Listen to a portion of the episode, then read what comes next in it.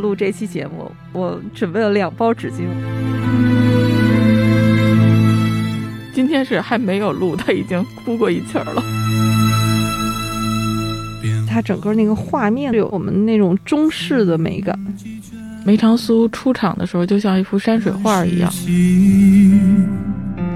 青蓝。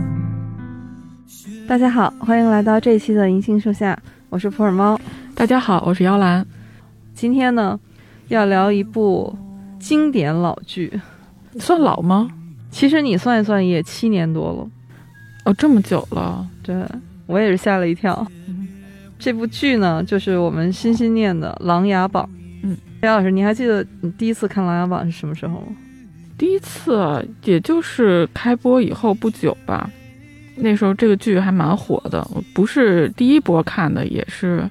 开播之后几个月。一开始我还把它当了一个背景音，可能前几集都没有仔细的看，后来发现这个剧情挺有意思，然后又从头看。看完了之后，我安利给我先生，我又陪着他，我们两个一起又看了一次，然后就是最近了，所以从头看到尾的是一共看了三遍。啊，我也是，就是我最近这次是三刷嘛。我第一次看《琅琊榜》的时候，应该就是和这部剧播出的时间同步，嗯，大概是晚了二十多集的样子啊，也是被朋友安利的，然后就欲罢不能，一口气追完。嗯中间也有重看，这次三刷呢，本来我真的是想当下饭剧看的，但是就发现一看又是停不下来，不单是停不下来，而且是哭的停不下来， 就甚至是比我前两次看好像哭的还要厉害。呃，不知道是不是因为这段时间也比较特殊嘛，一直在家里。，其实你跟我说的时候，一开始你说你哭得更厉害了，我心里还小小的嘲笑你一下。我心想，嗯，而且你确实是爱哭，但是没想到呀，我自己看完了以后也是这个感觉，而且不光是一直在被各种泪点戳到我，好像还增添了新的泪点。就以前看的时候，有一些情节可能就略过去了，或者说有点感觉，但没有那么强的感觉。但是这次就哭得哗哗的。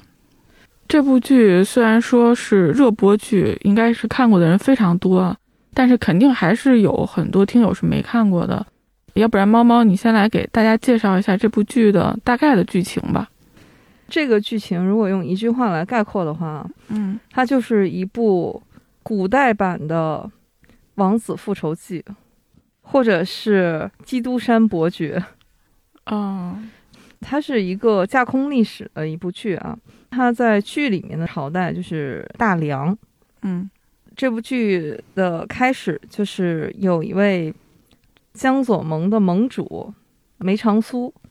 他被一个神秘组织啊，就是这个琅琊阁，是一个无所不知、无所不晓的情报组织吧。情报组织， 对，是这么回事 儿。对他就是靠卖情报，对对对，呃，而且是高价出卖各种情报，嗯他就登上了这个琅琊榜的榜单，嗯，榜首，呃，对，而且是榜首，嗯他是才子榜的榜首。嗯这个琅琊阁还有其他的榜单啊，什么那高手榜啊，然后等等，他就作为一个被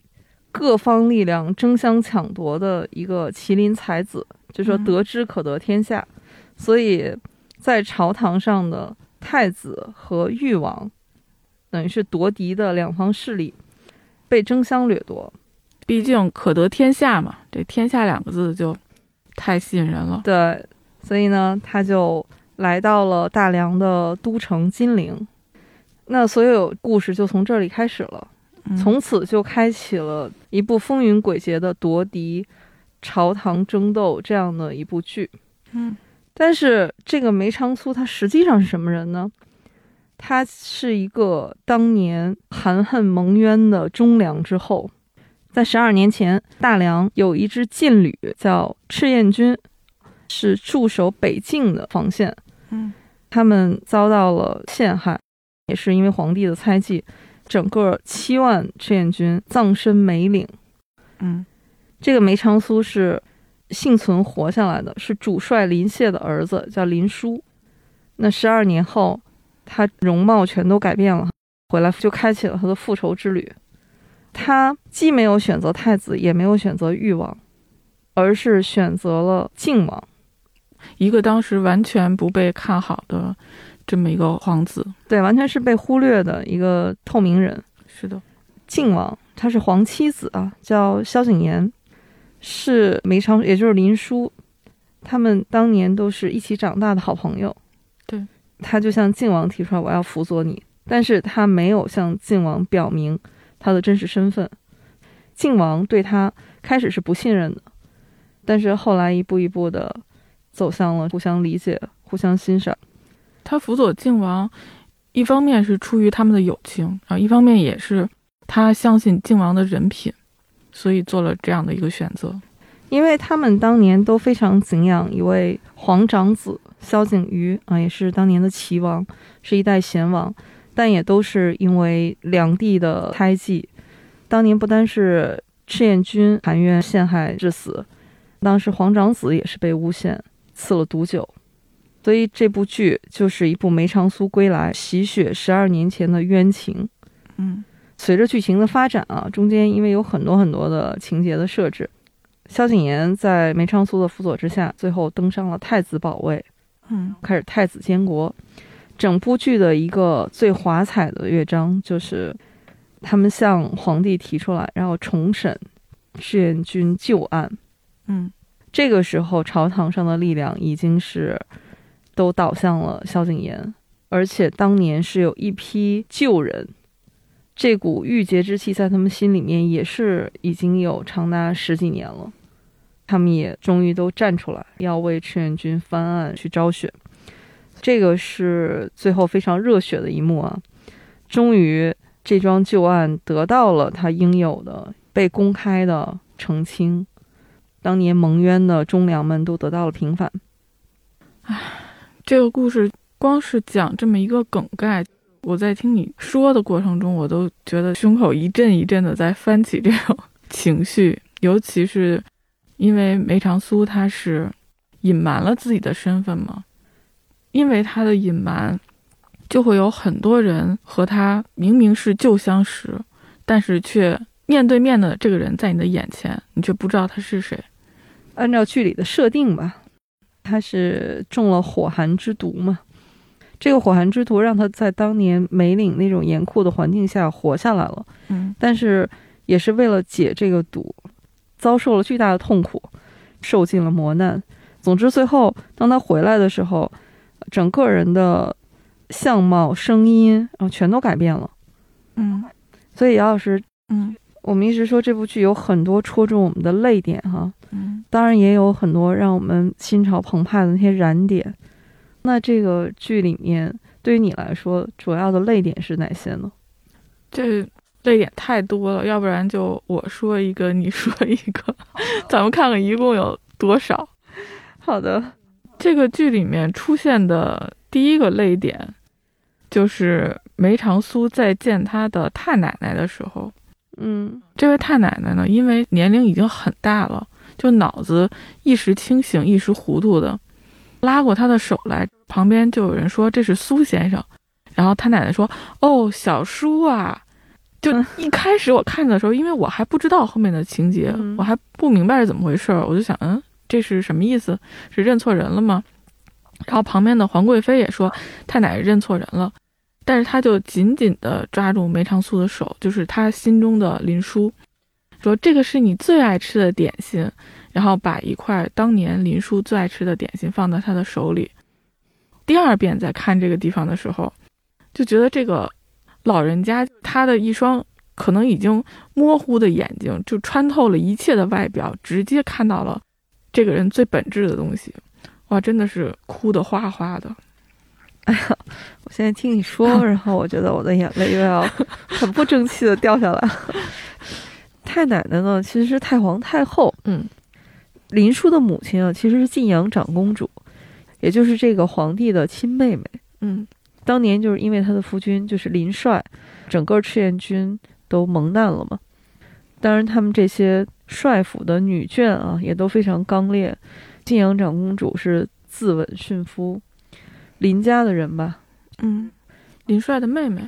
对，林帅的妹妹叫林月瑶，嗯，她当年是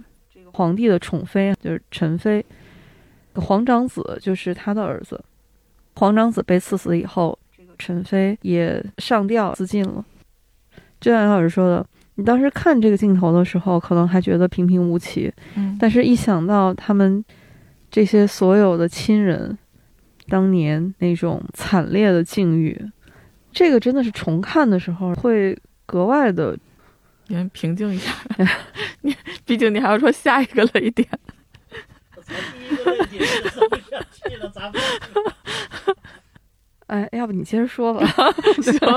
可以可以。 哎，你在一开始跟我提起这部剧的时候，我脑子里面就直接闪现出来的两个地方，然后第二个地方是霓凰郡主和梅长苏相认的时候，呃，这个相认其实是他在见到这位苏先生之后，立刻就感觉到了很多异常。因为霓凰郡主当年和林殊其实是有婚约的，对他们青梅竹马，他对林殊是非常非常熟悉的。其实他已经从各种蛛丝马迹，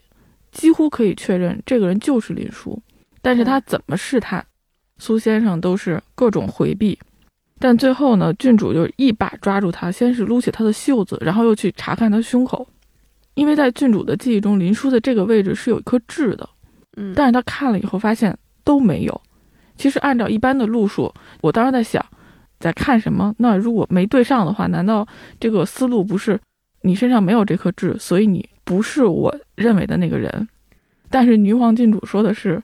这里明明有一颗痣，就是有没有，我都能认出你。对霓凰郡主说：“我知道你就是我的林叔哥哥。”说女人的感觉就是这么不讲道理。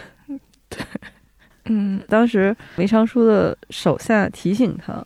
要不要小心一点？哈，说郡主这样会不会太招人耳目？嗯，梅长苏又很无奈，但是又很宠溺的那个眼光，就说：“那霓凰到底跟我是不一样的。就是我们可以看到这部剧里面的感情戏其实是分量比较少，而且也非常克制的。就是对刚才我们说的这一段，其实我觉得可以算是霓凰郡主和梅长苏之间感情戏里面最激烈的一段了，”是的，也就是这样了。而且你可以感觉到，就是梅长苏，她只有在郡主面前才会稍微的那么不收敛一点。包括有很多小细节，他是那种脱口而出的，比如他提醒郡主要小心宫里的人，可能要对他使手段，嗯说你又没有带侍女的习惯，这个习惯可不好。当时他跟郡主也不过就是见了几面，而且是一个江湖人。你想郡主啊，那是一方诸侯，嗯，郡主就很奇怪，说你怎么知道我不爱带侍女？这梅长苏连个解释都没有， 甚至不想解释。 真的是第一次看的时候，对这些小细节也没有太多感觉。这部剧里面有很多名场面啊，嗯如果我们说起来的话，可能是停不下来的。嗯包括这些泪点，我其实想说一个这部剧我最难忘的，嗯我最难忘的啊，我就直接直奔重点了。 我最难忘的就是最后，在金殿上，大家呼吁要重审赤焰旧案的时候，嗯那场戏确实精彩。在金殿上一声一声的响起来陈复义。嗯我记得我第一次看到那儿的时候，眼泪是那种喷涌而出的。我想说，《琅琊榜》这部剧啊，它为什么这么动人？除了它每个细节都很好，演员演技也好，呃，服化道也非常用心，嗯制作特别精良的一部剧哈、但是我觉得所有的一切是建立在一个基础上的，就是这部剧是我们特别熟悉的中国传统的历史文化和戏剧的那种经典模式，就是忠良蒙冤，小人得志，嗯最后洗雪复仇，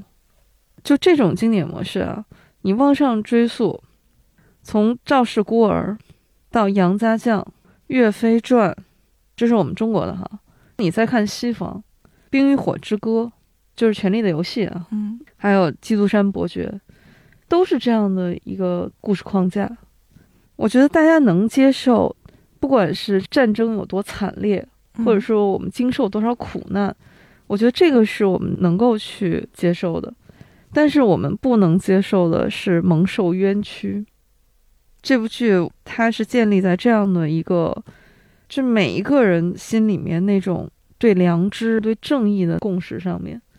对你说到这里，我又想到一个重看特别戳我的地方，嗯就是梅长苏去找严侯爷，就严侯爷也是一位为了十二年前的冤案，可以说是一直是郁结在心的这么一位侯爷。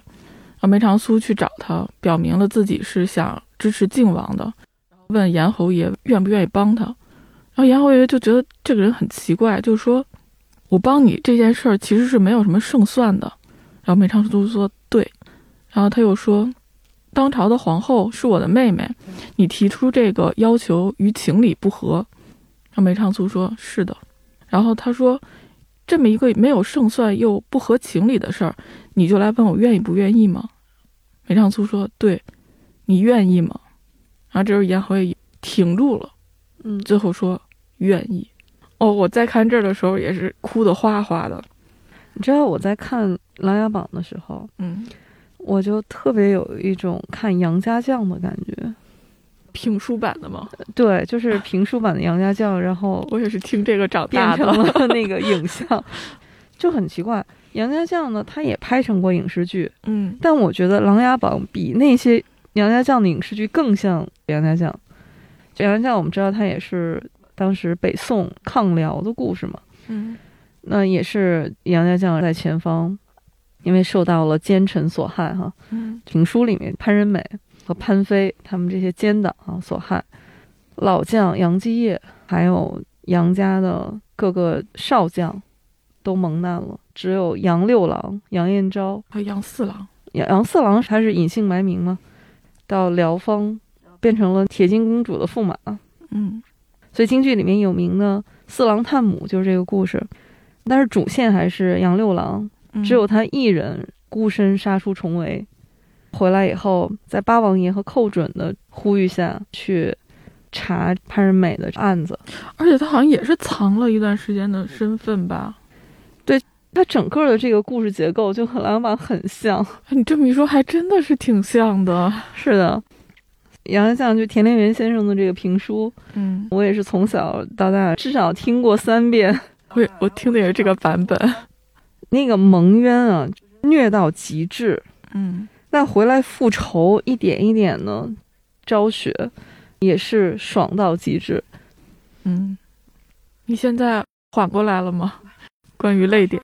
你说到其中的一个泪点，呃就是很揪心的那一段，也是个名场面。梅长苏唯一在剧里有一次骂萧景琰：“你有情有义，为什么就是没脑子？” 对，就是因为他们当时要去干一件所有人看来都是傻到不能再傻的一个决定，嗯对自己没有任何好处的一件事情。嗯他们要去救一个人，这个人已经被玄镜司，相当于什么东厂锦衣卫一类的机构吧，嗯被抓进了玄镜司大牢，因为这个人就是当年赤焰军的，也是活下来的哈，就是林殊的副将，叫魏征。这个时候，靖王已经是非常得势的亲王了。嗯玄镜司为什么要抓魏征，就是要拿他当诱饵，引诱靖王去救他。这样的话，就会坐实靖王是和谋逆的叛党是一伙儿的。对，不得不说夏江的眼光还是毒辣呀、真的是拿捏住了靖王的七寸。靖王真的是想也不想的就往这陷阱里跳呀、是的，魏征他只不过是当年的一个旧人，而你忍一忍，你现在正得势，哪怕你要顾念旧情，要为他们洗刷冤情，这个时候应该是隐忍啊，小不忍则乱大谋嘛。等你登上宝位之后，再来做这些事情啊。但是靖王就没有丝毫犹豫，说我一定要救他。这就是梅长苏为什么要选靖王的原因啊。但是当然了，梅长苏还是劝他说嗯，不能硬搞啊， 就还是要智取。对，我觉得这里胡歌的演技真的是炸裂，就是他在那种呼喊靖王的名字，直接叫他萧景琰的时候，就你能感觉到他嗓子都哑了，跟他平时的那种很稳的那种状态完全不一样。因为那个时候真急了，嗯，而且他那时候已经体力不支了。 那个 这样，今天为了录这期节目， 我准备了两包纸巾，我和姚老师一人一包。 对我今天来的时候坐在这里，猫猫就先递给我一包纸巾，说这一包是你的。而且和大家偷偷说一下，不同以往，就是猫猫比较爱哭嘛，有的时候录着录着眼泪就下来了。今天是还没有录，它已经哭过一气儿了。 你怎么样？没事没事，那个，哎，我们不能老是在这个泪点上，对对对我们还是我们来我们说一说点别的。 对对对，咱们说点别的。整个这部剧啊，它为什么动人？就是它从头至尾，它都是贯穿着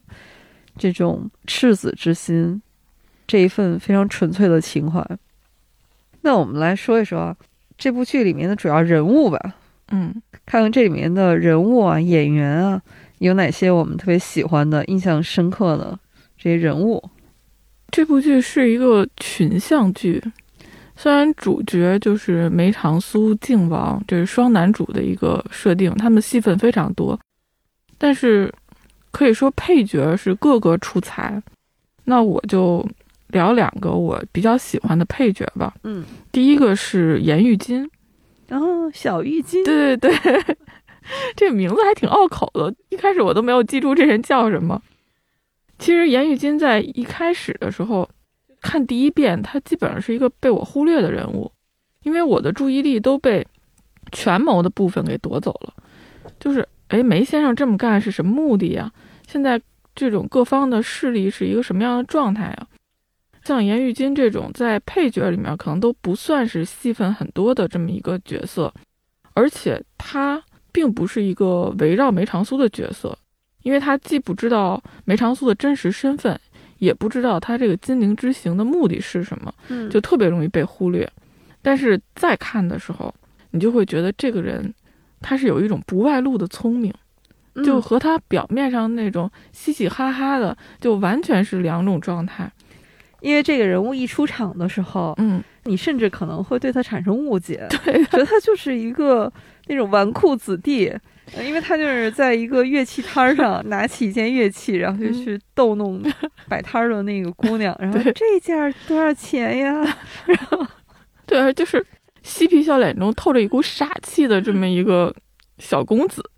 但后来你就会发现，玉金他能看透很多东西，就他也是直击本质的那种，甚至可以说是一种天赋。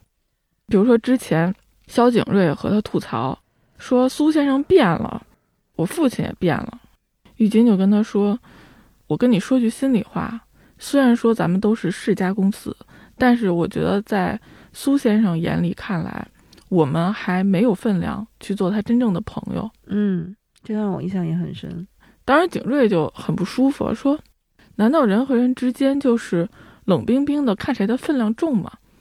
这个时候，玉金又打岔，把这个给过去了。就是他很敏锐的感觉出来，梅长苏这个人绝对不简单，但是对他又很能够照顾朋友的情绪，就真的是又体贴又聪慧。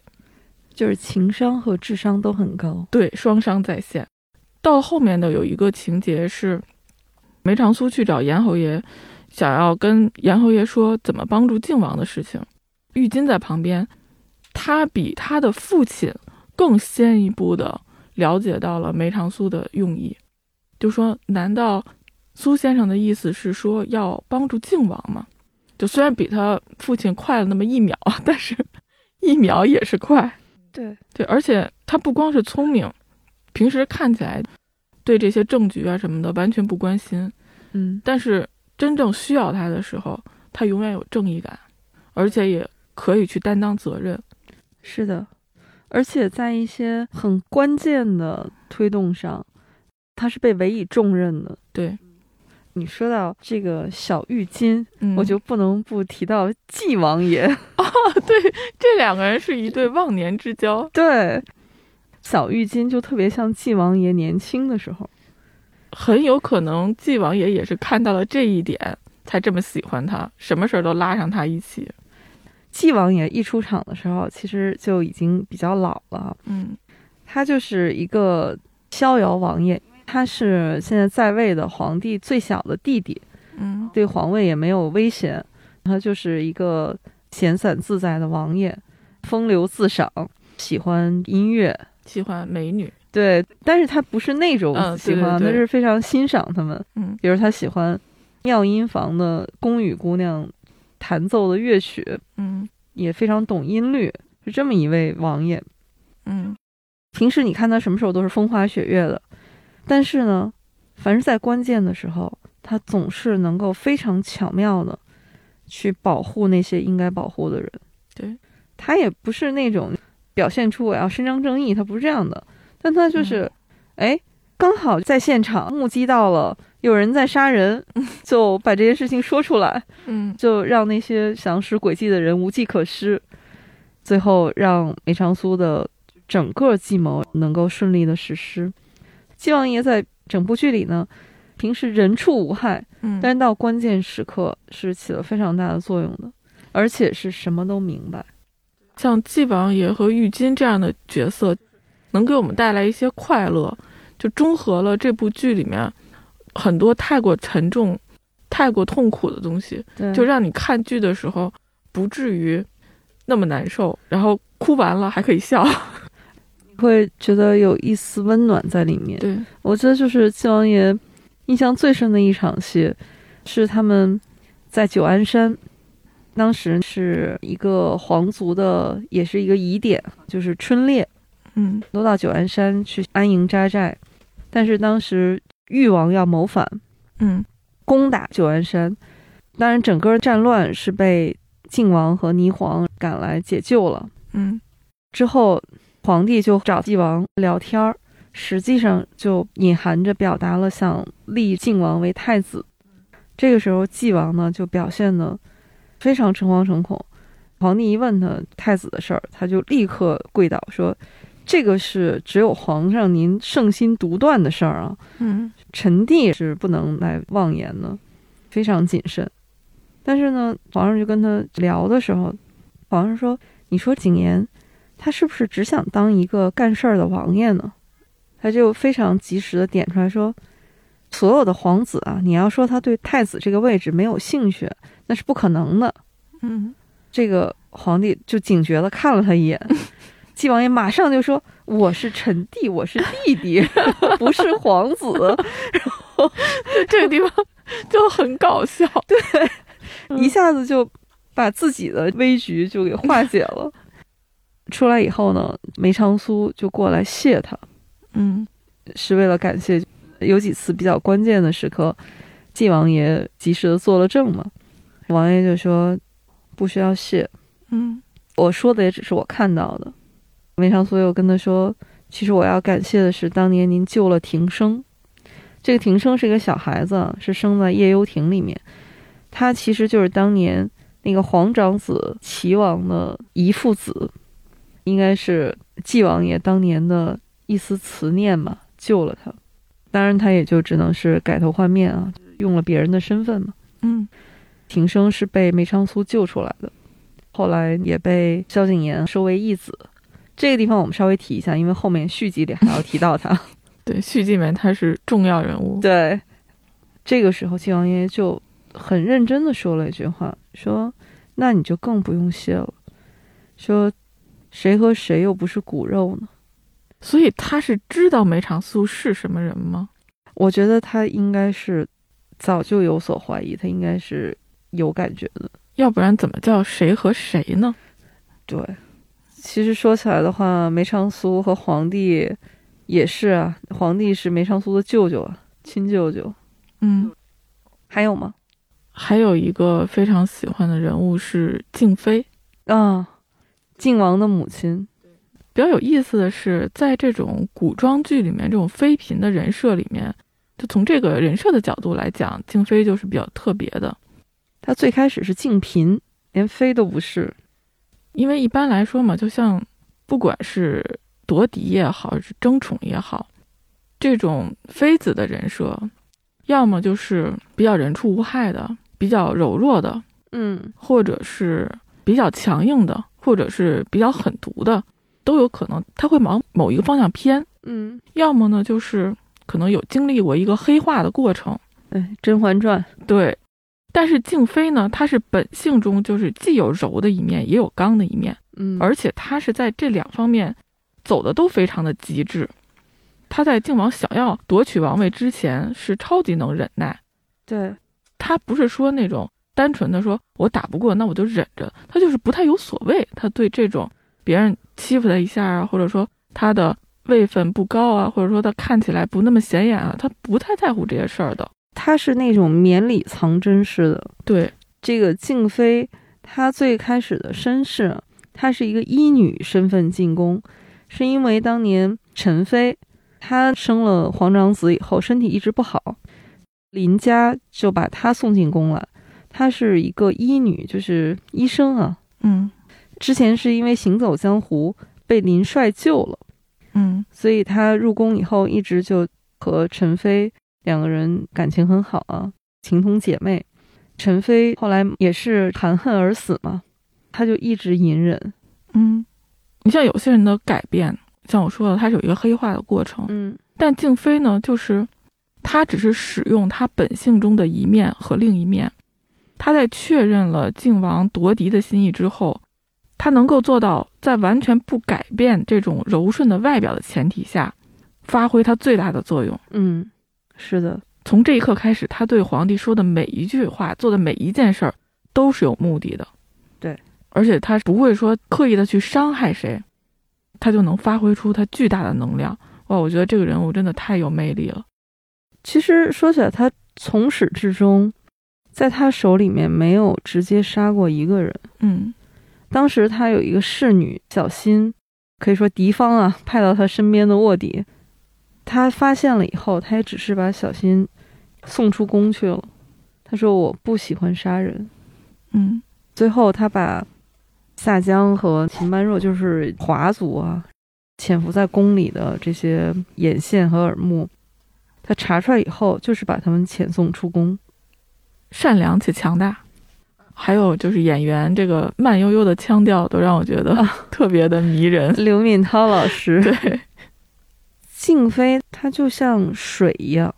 整个人的那个状态都很像那个太极里的那种，就上善若水。嗯所以就连她的敌人那个誉王咬牙切齿嘛，嗯就说皇后娘娘拿她也没办法，就不管是刁难她还是怎么样，她就是像一团棉花一样，嗯，没打过去没使不出任何劲儿来。确实是静妃非常厉害的地方，但是静妃也是一个极其聪慧的人。从梅长苏在书上批注的两个字，她就能推测出这个人就是林殊回来了。对，而且非常的确定。还有就是他的那种对情感的隐忍，实际上他对林帅是有爱慕之情的，嗯因为林帅救了他嘛。当年林帅行走江湖的时候，化名叫梅石南，嗯他在宫里面就正对着他的宫门，就有一棵楠树。嗯后来靖王妃就问他说：“您是不是喜欢楠树啊？”他就说：“对，很喜欢。”但也就是这样淡淡的一句。嗯，静妃也是一个让我很佩服的人。固然是你看到就是整个是一个我们想看到的结局哈，但是有多少人能做到像他这样？我觉得他也像一个传说中的人物吧。是的。我甚至还在网上看到投票说，梅长苏和静妃的智商，你觉得谁更高？看了一下那个投票结果，可以说这两边的票数是差不多的。静妃因为她是宫里的人嘛，嗯同样是宫里的人啊，我想另外一个人物就是那个高湛高公公。哦，你要说什么智商啊，然后这种隐忍啊、厉害啊、揣度人心啊，我觉得整部剧里面也没有几个能超得过这个高公公。是的。他更是那种装糊涂一把好手。对，皇上什么时候问他，都是笑眯眯，就是事不关己也不开口。甚至是皇帝暴怒之下问到他，他还能装糊涂。他装糊涂，他还能把皇帝给糊弄好了。对，有一次皇上突然发现，誉王他们针对靖王母子陷害他们，嗯一个是在朝堂上陷害靖王，一个是在后宫陷害静妃。嗯他把这两件事情合在一起的时候呢，因为皇帝的猜疑就很重嘛，就跟高湛说：“你说朝堂上和后宫里面都针对静妃母子，什么情况？”这高湛就说：“您您是说今天他们两个命里犯冲，然后 就这样都能继续争？但是高公公大事儿上他绝不糊涂。”嗯，有两个地方我是印象特别深的，一个是大将军蒙挚，哦，我想的也是这里，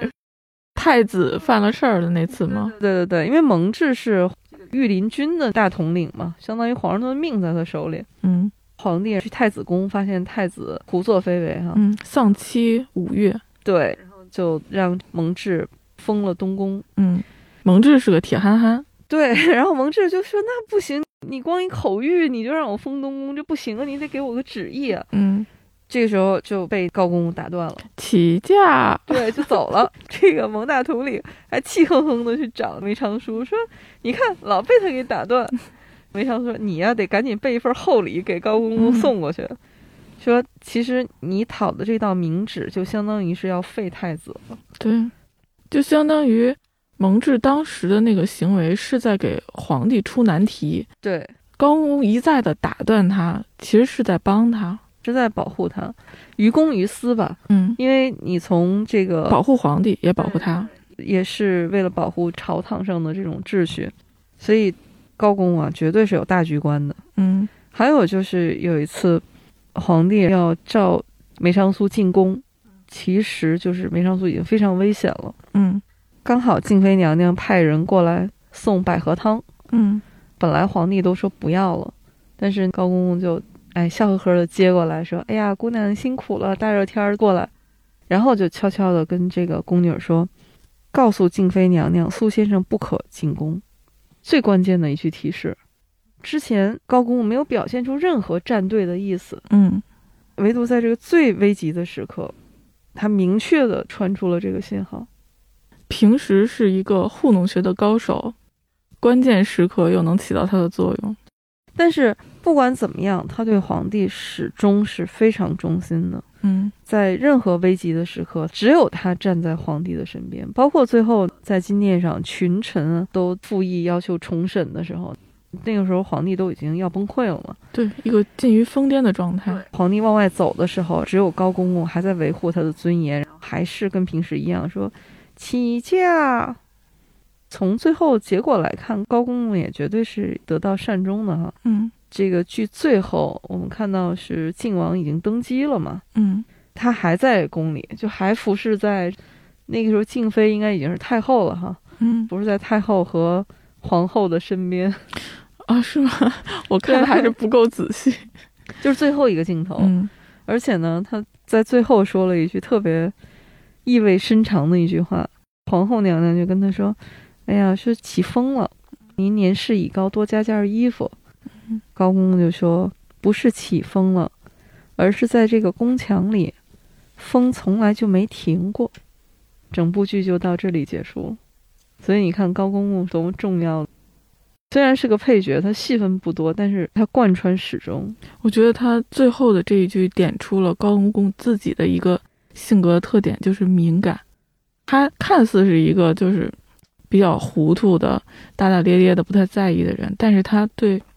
他对时局和每个人的心思都是非常敏感的。他时时刻刻会注意到什么样的风。当然，你可以说这是他的生存智慧哈、嗯但是在整部剧里面，你还是能感受到他心里面最后其实是选择了站队的。对他是个很善良的人。对对，他本心是嗯向着忠义的一方的。还有一次，他其实真的是救了靖王和梅长苏，因为夏江的挑拨嘛，嗯皇帝已经有点开始怀疑梅长苏就是林殊了，嗯然后问他，这个时候他不糊涂，他斩钉截铁的说：“不可能。”然后说：“为什么呀？”说如果梅长苏是林殊的话，以靖王的性格，怎么可能让夏江把他抓到玄镜司里去？多么缜密的逻辑啊！对，当时皇帝一想，哦，是这么回事儿，就放过了他们。我要是这个皇帝，我就会想你不对劲， 你平时可不是这样的。对，平时这么一个老狐狸，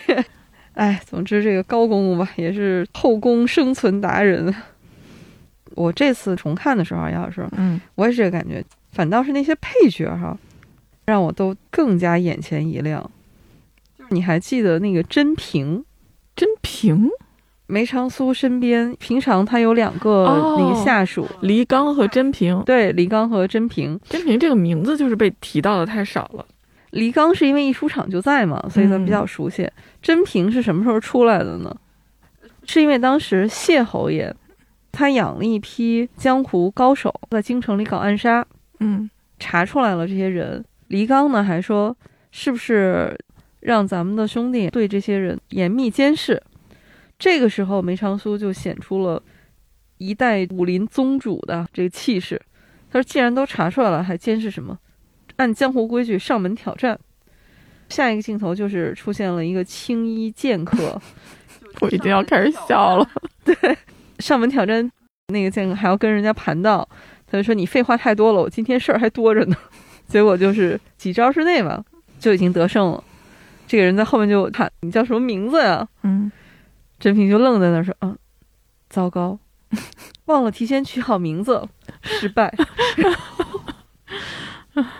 哎呦，看到那儿的时候，我觉得好搞笑啊！就是剧里为数不多的，是让人真的一笑的镜头。甄平和李刚其实都是当年赤焰军的旧部我以为你要说他们都是导演，啊，对 对对对对，实际上他们都是这部剧的副导演之一。嗯，这部剧人家说史上最穷剧组，就是请不起演员，副导演们都自己上阵去演戏。他和黎刚在剧里的设定啊，都是赤焰军的旧部，从小就是孤儿，被收养在军中。嗯，因为魏征暴露了，当时梅长苏就安排那些以前赤焰军里面的旧部离开京城，但是他们两个誓死不离开梅长苏，说我们是孤儿，我们没有家世的牵连，嗯，是一直要保护梅长苏。九宫山被围困的时候，是甄平冲出京城去报信，最后那些叛军在围攻行宫的时候，他跳到城墙上，把那些油啊推下去，身上还中了箭。但是我比较欣慰的是，他还是活到了最后。看来编剧对导演们还是网开一面。 对，另一个导演黎刚是一个话痨，对， 也是一个经常可以在剧里面逗我们开心的角色。尤其是他和小飞流，这两个人说话，一个话巨多，一个话贼少。因为飞流他的设定是一个心智不全的少年嘛，嗯，但是对梅长苏特别忠心，他们两个特别搞笑。说到了飞流，就不能不提到令臣了，就是那个神秘组织琅琊阁的少阁主，嗯，之前因为都特别不正经，但是他到最后，林殊还是要坚持去上战场。嗯，就如果林殊不上战场的话，他还能用他的医术让他再活几年。他说：“我可以，我一定能做到。”但是林殊坚持要去上战场，那就只能再活三个月嘛。林殊就跟他慷慨激昂的说：“我是林殊，我是赤焰军的少帅，我回到我的战场去。”令臣说：“我不认识林殊，我千方百计想让他活下来的那个朋友不是林殊。”最后他发现劝不了他，他就说：“那我去朝廷的募兵处报个到啊， 然后说将来在战场上你收我当个亲兵。就说这部剧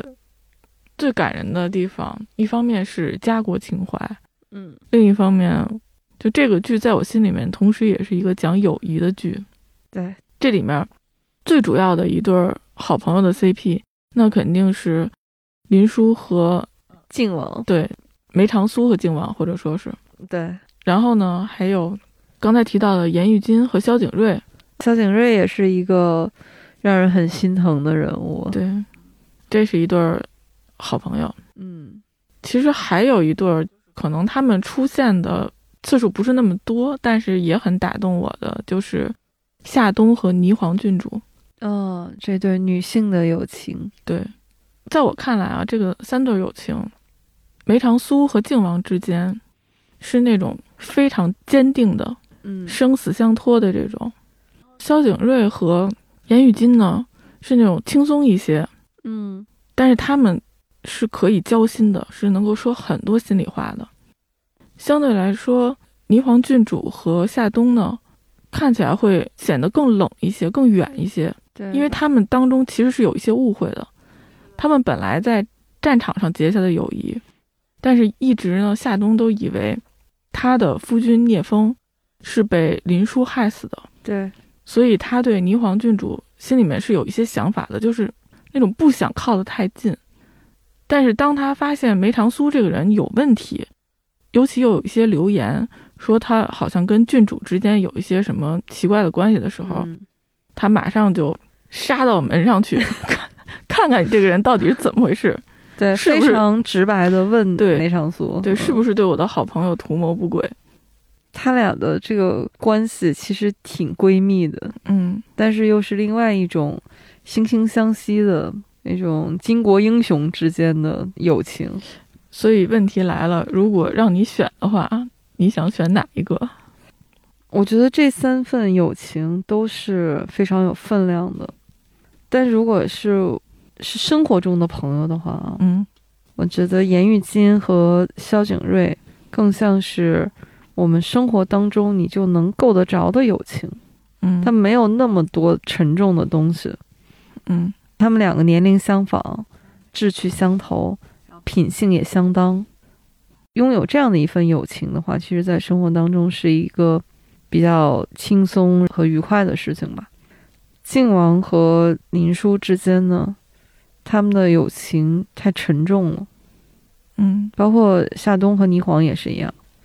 他们之间包含了太多遗憾。说到靖王和林殊的友情，还有一个泪点，嗯就是到最后的几集，在金殿鸣冤之前，嗯，靖王那个时候已经知道梅长苏就是林殊了，最后一 个知道对对对对对， 所有人都知道了，在己方阵营里，他是最后一个知道的， 对，而且是非得别人告诉他才能知道的。对，跑去问静妃，跑去问自己的母亲说：“您是不是早就知道了？ 霓凰也知道了，蒙挚也知道了。”哎，夏冬都比他知道的早。对，他这个时候就拿出一个盒子，里面装着一个那种乒乓球那么大的珍珠，说这是当年我去东海打仗的时候，出发之前你跟我说让我给你带一个鸽子蛋那么大的珍珠回来。嗯他把珍珠带回来了，但是就没有等到林叔回来嘛。等再交给他的时候，已经是十三年以后了，因为中间过了一个年哈。嗯这个时候，梅长苏就就什么都没说，拿着就走。他说：“哎，你怎么不说点什么嗯，？”他说：“这是你欠我的呀。” 就那一刻，我才觉得啊，他们又回到了小时候，嗯，但是其实也是再也回不去了。靖王这个人，他和梅长苏之间有很多那种虐点，对，但是他每次回忆起林殊来，就这个人已经离开他那么久了，在他的心里已经死去那么久了，但他还是念念不忘。不光是那个珍珠啊，还有他那个弓，哦，对他挂在，家里。梅长苏有一次想去摸，然后他立刻制止了，说：“这个是我好朋友的弓。对。还有，就说到友情的话，”嗯他们的上一辈儿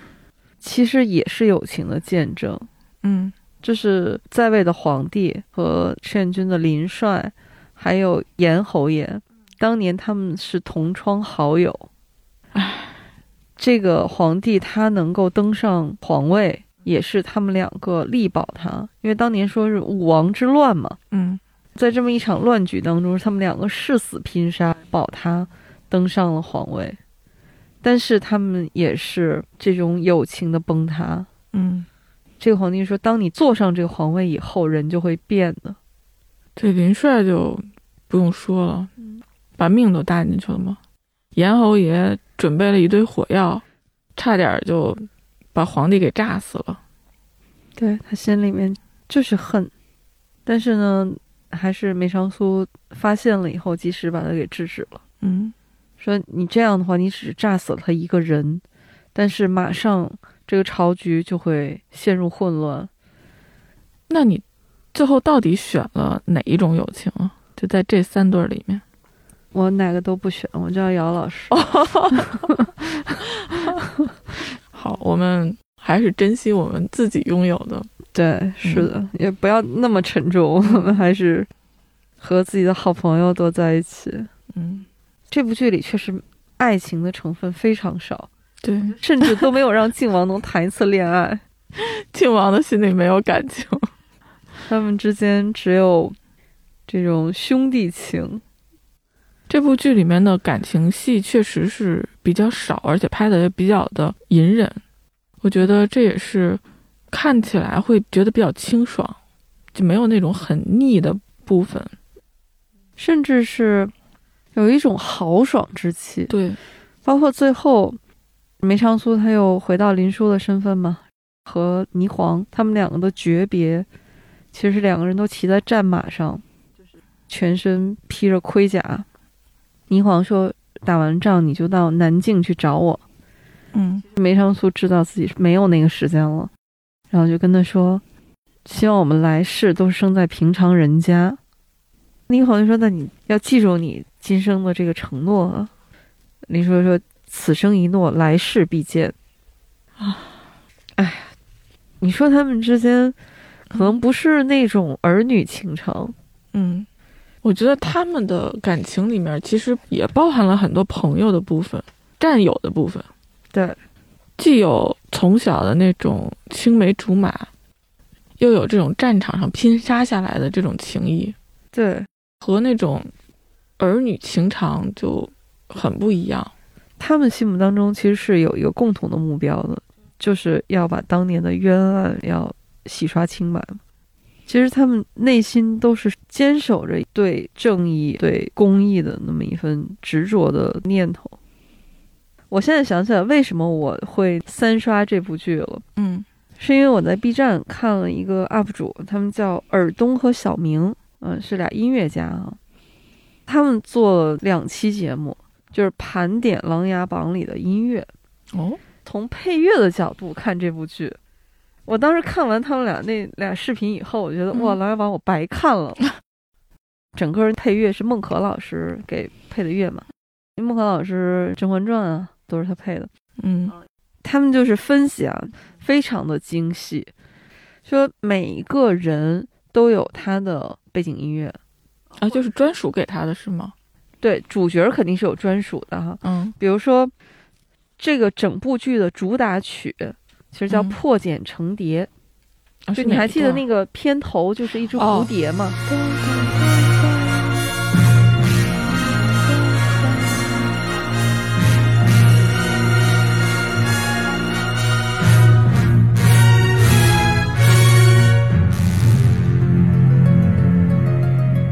就当然它有很多种的表现的手法哈，嗯呃甚至是主题曲，后来还有交响乐版本。嗯你像那个霓凰郡主，她的专属就是那个红颜旧。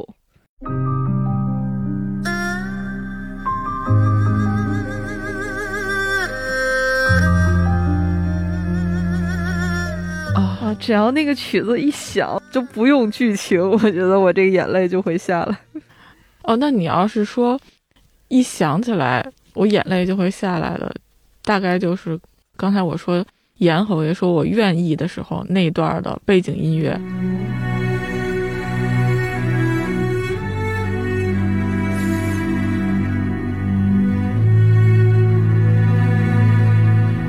愿意，那盘点很有意思啊，比如说《欲望》啊，这种一出场音乐就是那种比较阴险的。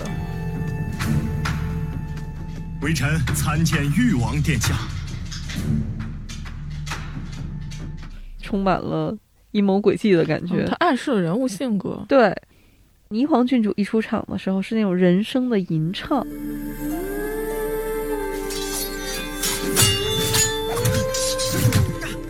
就觉得这个人很有故事的感觉。嗯，这个时候题目就来了，靖王第一次出场的时候配的 BGM 是什么？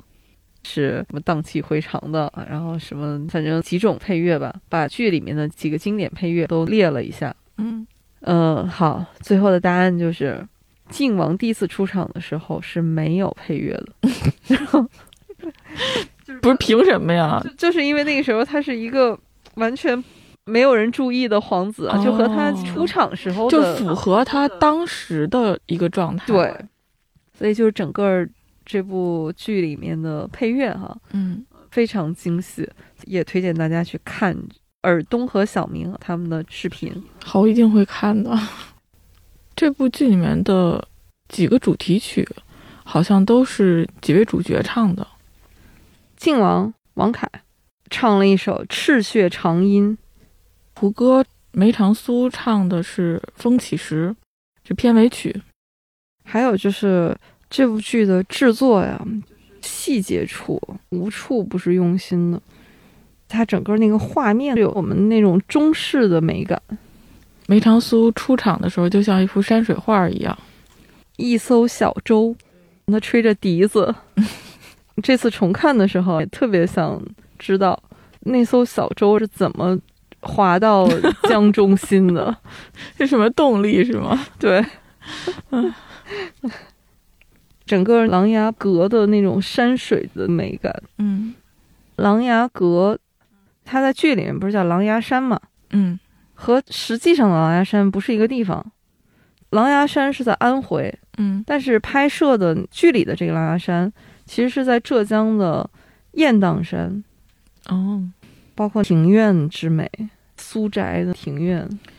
还有很多的镜头的构图。我记得当时就在我还没有看这部剧的时候，我就在很多公众号上看到了这种关于画面那个镜然后头，构图，对对对，这种案例，就它非常好的利用了房屋的结构嗯，里外的穿插，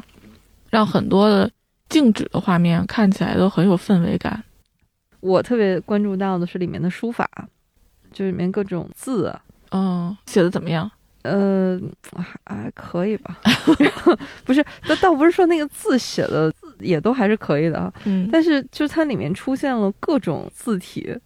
就更让我觉得它那个架空的感觉。大部分的那个门楣，就是那个匾额，都用的是篆书，嗯，但是呢，他们人物的那个笔记啊，嗯就是平常书写的呢就不统一了。你比如像霓凰郡主，她拿出林殊以前写给她的信和梅长苏的字迹去对比嘛，嗯林殊以前呢给她写的信是楷书，嗯梅长苏的字迹呢是隶书。我记得当时她就说：“这个为什么字迹不一样？” 我说：“这字体都不一样。”啊，林殊最后一次给霓凰写信，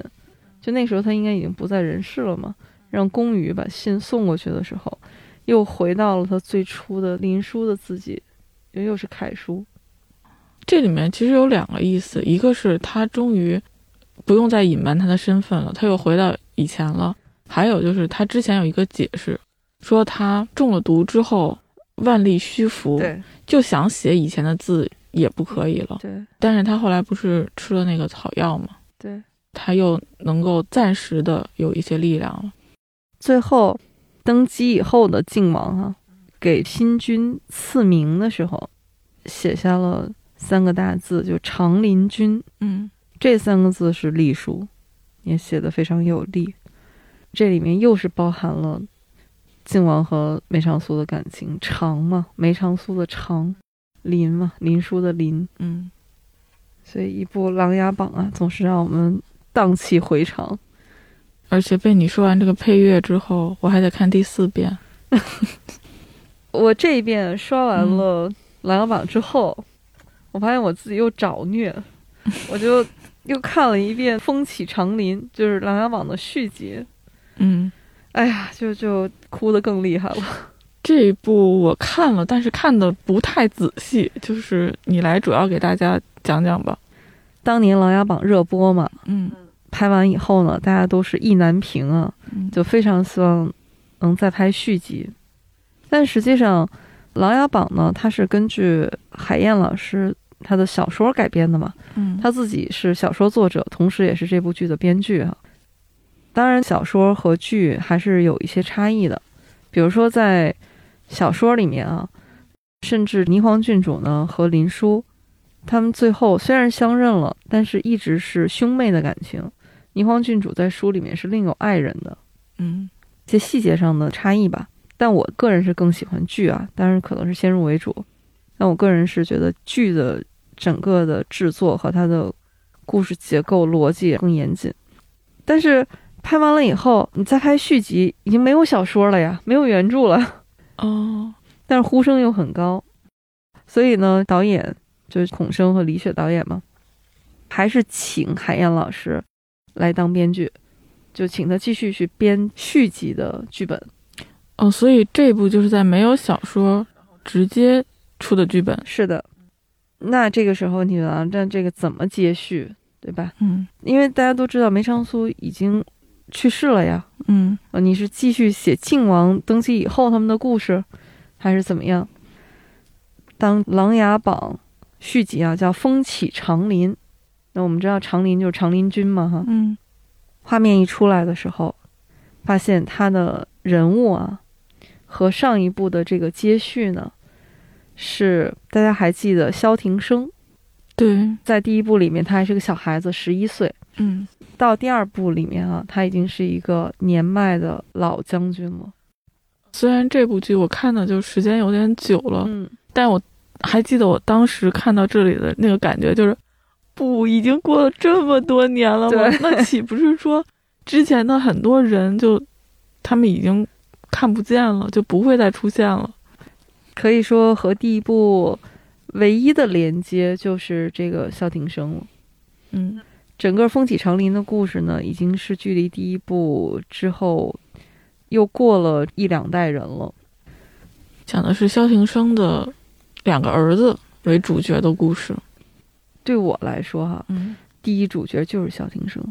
哦，是这样的吗？我一直是觉得，就整个《琅琊榜》，如果你说它有一种风骨在里面的话，第二部贯穿始终的，我觉得是萧庭生。当然，你从戏份上来说哈，嗯也是双男主嘛，是萧庭生的两个儿子，呃大儿子是萧平章，是黄晓明扮演的；二儿子是萧平京，是刘昊然扮演的。哦，我不得不说黄晓明演的不错。啊，真的，在这里面教主没有丝毫油腻之气。一开始我看到黄晓明，其实我也不是他的黑，我也不是他的粉。嗯，但是因为在这个演员身上就实在是争议太多，以至于我看到他的脸就很容易出戏，但是这个出戏就没有过多长时间。这次黄晓明真的演得很不错，就是我忘记了之前那个感觉，就被他带到剧情里面了。 《风起长林》这个故事呢，它当然是续集哈。这个时候在位的皇帝嗯就是当年靖王的儿子，嗯在这部剧后来就是他身体比较虚弱哈，后来驾崩了。萧庭生也已经年迈，两个儿子风华正茂。但是呢，在看剧的时候，隐隐约约你又觉得它像是《琅琊榜》的前传。哦，我明白你的意思，就是这个二儿子萧平金嗯其实就很像当年的林殊。 《琅琊榜》一出来，我们就已经知道当年赤焰军他们的悲惨的那些命运啊，嗯但是没有正面的描写，你都是通过侧写、通过旁述、转述去知道当年发生的这些故事。嗯但是它到底是怎么样一步一步发生的，反而是在《风起长林》里面，他告诉你，作为一个手握军权的这样的一方主帅，你就是会遭到猜忌，也许不是来自皇帝，嗯但也一定会遭到猜忌。在《风起长林》里面，庭生和皇帝之间的感情一直非常好，因为两个人也是兄弟嘛。皇帝一直没有受到其他人的影响，始终信任庭生。但是在朝堂上，其他的大臣，嗯、包括皇后，啊、就是后来的太后，嗯他们对长林军就有忌惮，有猜忌。你发现长林军最后的命运就像当年的赤焰军一样，当然没有那么悲惨啊，就是没有嗯遭到就是说全军被屠杀这样，但是呢，也是最后老王爷病逝了嘛。在这个之前，他大儿子萧平章嗯也已经是因为各种有自己的原因，也有被人陷害，最后是战死沙场。长林王府被剥夺了王位，然后长林军的旗号也改其易帜，等于是被削了爵和夺了权嘛。嗯当然，最后是因为小皇帝登基以后啊，小皇帝的堂哥起兵谋反，最后萧平京他又拿出长林军的这个号令哈、各路的大军都过来响应了他的号召，回来擒王，最后是救了皇帝，把皇帝重新扶上皇位。事成之后，嗯萧平京就离开了金陵，和他的爱人林夕策马天涯。萧平金他的性格的转变其实也很像林殊，就是在父兄都死后，他就从一个阳光潇洒的少年变得沉稳，没有了那么多的笑容，但也承担起了更多的责任。是的，就这，你肯定会想到林殊嘛？对，但最后还好，就是给了他一个比林殊要好的结局吧。剧一出场的时候，这老王爷萧庭生，嗯他对大儿子呵护有加，嗯，永远是表扬，说当年先帝和现在的圣上哈、嗯都更喜欢平京，但是我更喜欢你。 然后对二儿子永远都是板起脸来教训他，嗯但是实际上他对两个儿子爱是没有区别的。实际上，萧平章不是他亲生儿子，对，是他的义子。就是当年梅长苏从夜游亭里面是救出来三个孩子，嗯最大的呢叫陆勇，庭生是老二，老三呢是林深，他们三个就结拜为兄弟，后来都是从军。但是很遗憾，老大陆勇呢后来就腐败了。嗯但是呢，最后一刻还是良心发现啊，留下了证据，最后是自尽身亡。嗯。平章其实是他的孩子，平章是老大陆勇的孩子，萧庭生就赶到陆勇的驻地，把这个孩子接回家，就跟夫人说，他以后就是我们家的长子。这个过程就像他被靖王收养的那个过程。林深是因为在战场上身负重伤牺牲了，在他牺牲之前，萧庭生是跟他许下了婚约，就是我们指腹为婚。嗯最后也比较戏剧性的是，萧平京和林夕，其实他们两个也是从开始的很多误会啊，最后走到一起。嗯所以在这个剧里面，为什么说它既是后续又像前传呢？就是你觉不觉得萧平章和蒙浅雪，嗯这个蒙浅雪呢是蒙大统领的侄孙女儿，嗯啊 就是他们两个，因为是从小青梅竹马，平京就笑话他们嘛，说他大哥，你十四岁就跑去找皇后赐婚了。 他们两个就日常那种恩爱的样子吧，也包括他们后来经历的生离死别，嗯我觉得他们就特别像林殊和倪黄的现实版。嗯，有点像。就如果林殊和倪黄在一起，他们可能就是要经历这一切。哦，确实。但是那个平京和林夕，嗯他们两个就像林殊和倪黄的理想版。倪黄不止一次跟梅长苏说：“我真希望咱们两个，你不要是梅长苏，我也不是郡主，我们两个就去浪迹天涯。哦，最后他们就是浪迹天涯嘛。”最后终于在平京和林夕身上实现了。嗯那还有一点点，就是嗯我觉得他们也隐含着静妃的一丝理想。啊，静妃吗？就是你看那个林夕，她也是一个医生嘛，哦，静妃心目当中可以和哦林帅，然后，当然这个 是，这这个脑洞有点大稍。微对对对，这个联想我是真没想到。我在看《风起长林》的时候，嗯他就经常有一些和《琅琊榜》之间就产生联系的那种画面，啊， 就每看到那儿的时候，我就觉得啊，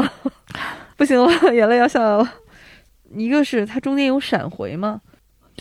尤其是庭生，呃，庭生就会想起他第一次遇见梅长苏的时候，嗯梅长苏问他说：“你想不想我教你读书嗯？”还有一个画面就是萧庭生在整理东西嘛，嗯，拿出了一副金丝软甲，把它摆好。哦，那个是飞流送给他的，对，他就说：“这个人老了，老是想起以前的事儿嘛。”说可能我就是要去见他们了。而且他之前还提到了很重要的一点，庭生童年其实过得非常的凄惨的。对，他说是师傅消解了我心中的这个恨意怨恨里面也是一些不经意的侧写镜头吧。但我觉得，如果你看过《琅琊榜一》的话，一定会嗯被戳中。有一个画面是庭生接到从云南发来的公文吧，嗯因为是黑白的嘛，所以肯定是一份致哀的。嗯打开一看，他说：“啊，云南的穆王爷上个月去世了。哦啊！这个地方没有任何镜头，但是我现在说到我还要被戳一下，对就是你就一下会想起来，我当时特别生气，你知道吗？就是我被戳完了以后，我甚至很生气，我说太过分了，穆青这个人物你都没出现，你还要出来戳我这么一下，对。但那个时候，在我们这种看过《琅琊榜》的，你就会马上想起来，哇，那是穆青啊，嗯当年是只有刚刚袭爵，嗯在京城里那个小王爷，开始像个愣头青一样。嗯但是呢，对姐姐那就是又崇拜，嗯呃，又然后又宠爱护，对 但是到第二部的时候，那个时候明确的感受到那种信号，就是一代人已经谢幕了。嗯萧庭生对我来说啊哈、他是集合了我最多的泪点，嗯但也是那一份最深沉的，整个一二部那种风骨的延续。按庭生的话说，这个风骨的延续，有的时候不一定要靠血脉，他就是指他的大儿子平章，他们其实是没有血缘关系的。风起成林，我到现在就是马上会想到的，就是老王爷最后和平静，等于是他的临终呃和儿子最后说的一番话嘛。嗯他就说他是生在夜幽亭，看过世上最冷的面孔，嗯但是平生有三件幸事，第一呢是蒙先生所救，这个指的就是梅长苏了。嗯前面其实还有一段，他带平章去陆勇的，就是他亲生父亲的墓前，嗯说当年先生就和我说过，不管你以后多么位高权重，嗯你都不能迷失本心。到临终的时候，他说他是守住了对先生的诺言，因为其实对他来说，如果他真是想谋反的话，那是太容易的对一件事儿了而。且他心里都可以给自己找很多的理由。包括那个时候小皇帝又不懂事儿，整个朝堂也很混乱嘛。但是在他看来，这是不可能的。第二就是蒙先皇恩养，嗯，就是靖王。被靖王收养嘛，嗯对，历两代明君没有遭到过任何猜忌。这部剧里面还有一个特别大的泪点，就是他的那个弟弟，就是靖王的儿子，嗯他在临终之前还当众托孤，嗯就是让长林王来辅政。最后，他是在长林王的这个老王爷的怀里面， 嗯然后叫了两声“哥哥，哥哥”。这个时候，老王爷就轻声的就答他说：“哎，臣在。”哇，这个就是神来之笔，说这是两个演员即兴创作的，剧本里没有。行，你给我的纸巾终于用上了。 就是一个是这个皇帝在临终之前，他心里面充满的是那种对哥哥的这种信任和依赖，嗯但是对老王爷来说，他恪守着君臣之礼。就虽然他们兄弟感情特别好，嗯，而且他们年龄其实差的挺多的。对就你在说这个的时候，我已经脑补了他们成长过程。他们两个应该最少得差十三四岁。嗯庭生出场十一岁，《嗯，琅琊榜》结束的时候过了一年多嘛，他应该十二岁多。嗯这个时候，这个皇帝还没出生呢嘛，那个时候是那个靖王妃刚刚嫁给靖王，嗯那等他出生，怎么也得再过一年吧。十三岁是嗯，最短的了。对有一场戏是兄弟俩下棋嘛，嗯皇帝就说：“哎呀，还是喜欢和皇兄下棋哈、嗯，老王爷就说：“对，那是因为咱俩棋艺一样臭。” 然后那个，你跟那些骑士们下棋哈、嗯他们得绞尽脑汁，想方设法的输给你。 这些都是剧里面为数不多的那些让人觉得很温馨、很轻松的画面。嗯最后，庭生就说：“第三就是我有平章和你两个好孩子。”看到之前对平京那么严厉啊，嗯但实际上他是非常清楚这个孩子的品性，嗯就是因为平京后来大哥战死之后呢，他就去了长林军。本来他是决心要接过父兄的旗帜，之后就是从军效力了嘛。嗯在一场战斗当中，他的判断是这个时候应该出征，但是朝廷来传旨让他们先不要打嘛，嗯但他说就会错过时机。这个时候他就率领部下出征，而且是打退了大禹的精锐部队。回来以后，朝堂就是要论罪嘛，嗯因为他抗旨。这个时候，老王爷在家里面迎接他，就说：“你取得的这个战绩是你父兄都没有达到的，我以你为傲。但我觉得这个故事最燃的部分是在朝堂上，平津说这一仗打不打，只要不打到眼前来，对你们来说都是一样的，就是这个战争不在你们眼前。”嗯，但是你们有没有想过，在边关的那些百姓，他们的命也是命。对，这番话说下来，所有的人都没声了。所有这个，不行，我我这我得我得平复一下。对，《风起长林》里面嗯所有台词里面，你最不可能忘记的一句啊，就是老王爷问平静说：“为父的赠礼，你还记得要怎么办吗嗯？”平静说这段的时候，状态和我是一样的哈， 也是哭着说的。 他说：“衣冠葬王陵，以骨归梅岭。平津说这句话的时候是完全没有犹豫的，就是可见这个话，老王爷已经跟他说过很多次了，”对，就是一定是把这件事儿当做一个非常非常重要的事情，反复和儿子强调的。而且这件事情，他应该是之前已经征得了皇帝的同意的，因为老王爷最后一次出征嘛，嗯，我记得那个地方。临走之前跟皇帝说，可能除了我最后这把老骨头啊送过去之前，这是我最后一次去了，嗯因为皇帝很担心他的身体，是不想让他去的嘛。嗯，你要不先缓缓？所以最后老王爷走了以后，就按这个疑点吧，在屋顶上拿着他的衣服，然后说：“萧氏庭生回家喽。”确实，就是萧庭生这个人物在《琅琊榜》就是第一部里面，他是一个很小的角色，但是在第二部里面，可以说第一部剩下来的人，因为隔了这么多年，只剩下他了，可能除了他就是蔺晨了。就是从他身上的故事，从他的回忆，从他和儿子的对话，你会一遍一遍的再想起《琅琊榜》里的故事。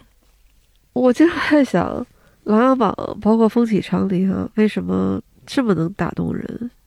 它里面的那种家国情怀，其实是我们每个人心里都有的。扮演萧庭生的是孙淳老师嘛，嗯当然演技确实是出神入化了啊。当然，我在想，萧庭生他的动人之处，他最后那么坚持，也没有人会觉得他是愚忠。就像他自己说的，他坚守的是他自己内心的东西，是他对先生的承诺。嗯整个《琅琊榜》这两部呢，像我们之前看到的那些中国传统故事里面哈、那种经典结构的嗯杨家将啊、岳飞传，但是他不同于他们的就是，它里面的思想是现代的，嗯就是你在看这些人物的时候，其实你会发现，你也可以把自己带入进去，嗯，你也可以说你是在看一个一个的个人成长。对，只是你坚持的东西可能不是那一个东西。但每个人心里面那种对良知、对公益的坚守，其实都是动人的。呃其实我们在这个时候聊聊琅琊榜，啊，当时也是有一点小小的纠结，就是过年了嘛，怎么大过年的聊了一个有这么多泪点的一部剧啊？我觉得恰恰就是因为要过年了啊。其实，在《琅琊榜》和那个《风起长林》里面，然后它都是有过年的场景的。哦，你一说我就想起了飞流吃饺子， 对，飞流领了红包，刚被夸了，说今年挺乖的，嗯，结果去吃饺子就发现饺子已经被抢光了。还有守岁，嗯这里面它有很多传统文化的东西，嗯比如小辈儿要给长辈儿拜年嘛，嗯，景睿一个人要给四位长辈拜年。当然，这个红包也是会拿四分儿，也包括祭拜，嗯特别是《风起长林》里面，老王爷带着两个儿子，他们祭拜的是一块无字碑，我觉得那个寓意也特别深刻。嗯，就说这块无字碑呢是先皇所赐，就是可能祭拜的人非常多，也可能有一些值得去祭拜的人，他们并没有留下名字来。但是这块无字碑就是，只要心里面有想要去祭拜和纪念的人，那这个时候就是在纪念他们。也可能是有一些人不能提名字， 《琅琊榜》和《风起长林》呢，如果是没有看过这部剧的朋友，我觉得可以借这个机会呢，一口气的把它看完。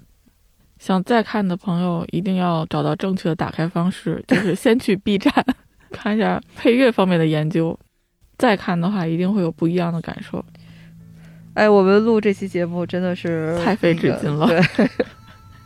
我们继续在一起读书、看电影，嗯，也可以聊聊剧。总之就是，二零二三年，我们要继续和我们喜欢的一切在一起。嗯，好的，好的，谢谢大家。嗯，如果您喜欢我们的节目呢，也欢迎您推荐转发给您的朋友，也特别欢迎您在评论区留言，告诉我们你心目中的琅琊榜是一个什么样子，我们很期待。谢谢大家，拜拜。拜拜。患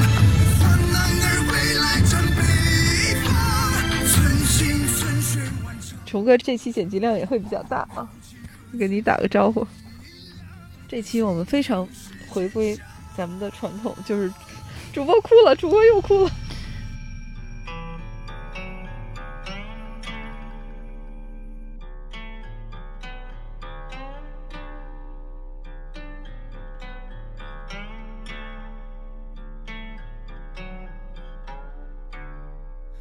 愿天下从此烽烟。